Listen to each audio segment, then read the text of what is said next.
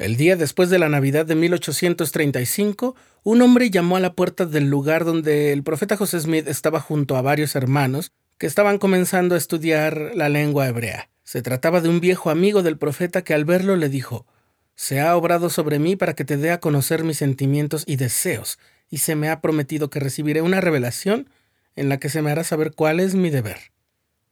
Conoce la historia de Lyman Sherman. Estás escuchando el programa diario. Presentado por el canal de los santos de la Iglesia de Jesucristo de los Santos de los Últimos Días.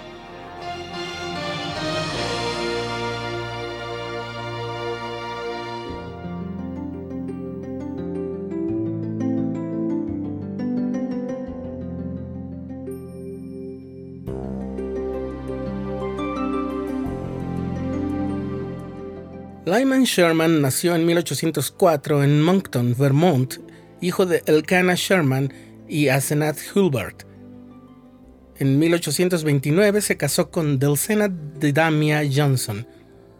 Dos años después, dos de los hermanos de su esposa que vivían lejos por asuntos de trabajo le escribieron a la familia para comunicar que se habían bautizado en una nueva iglesia, a la que llamaron Mormonita, y poco después les hicieron llegar un paquete que contenía un ejemplar del libro de Mormón y una amplia explicación de sus nuevas creencias.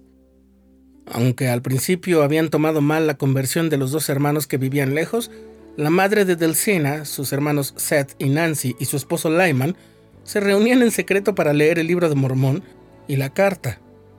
Benjamin, otro de los hermanos de Delcena, narró en una reseña de su vida que aquel estudio podía haber tenido la finalidad de descubrir el engaño en el que se habían metido sus hermanos. Pero al avanzar en la lectura comenzaron a maravillarse ante la simplicidad y la pureza de lo que leían y del espíritu que lo acompañaba, que daba testimonio de su veracidad. En enero de 1832 se bautizaron Lyman y Delcina Sherman junto a varios miembros de ambas familias. El año siguiente, los Sherman se mudaron a Kirtland y allí conocieron a José Smith y a muchos de los santos. Lyman Sherman se unió a la expedición del campo de Israel hasta Missouri y en el invierno de 1835, el día en que Lyman se presentó ante el profeta, le dijo, Se ha obrado en mí para que te dé a conocer mis sentimientos y deseos, y se me ha prometido que recibiré una revelación en la que se me hará saber cuál es mi deber. José oró al respecto y recibió una revelación que está en la sección 108 de Doctrina y Convenios. En ella el Señor dijo que Lyman había obedecido su voz al ir a buscar a José, y haciéndole saber que conocía de su búsqueda espiritual para averiguar cuál era su condición, le aseguró que sus pecados habían sido perdonados. Antes de saber cómo estaba con Dios, Sherman deseaba que el Señor le hiciera saber su deber. Lyman ya era un líder en el sacerdocio de la iglesia en 1835, cuando fueron organizados el Quórum de los Doce Apóstoles y el primer Quórum de los 70, Lyman Sherman fue ordenado como uno de los siete presidentes de los 70. Como parte de las bendiciones prometidas al ser ordenado, se le dijo, Tu fe no desfallecerá y serás librado de grandes aflicciones. Eres un instrumento escogido del Señor. Antes de salir a cumplir misiones en calidad de su llamamiento, los 70 fueron protagonistas de los hechos que rodearon la dedicación del templo de Kirtland en la primavera de 1836.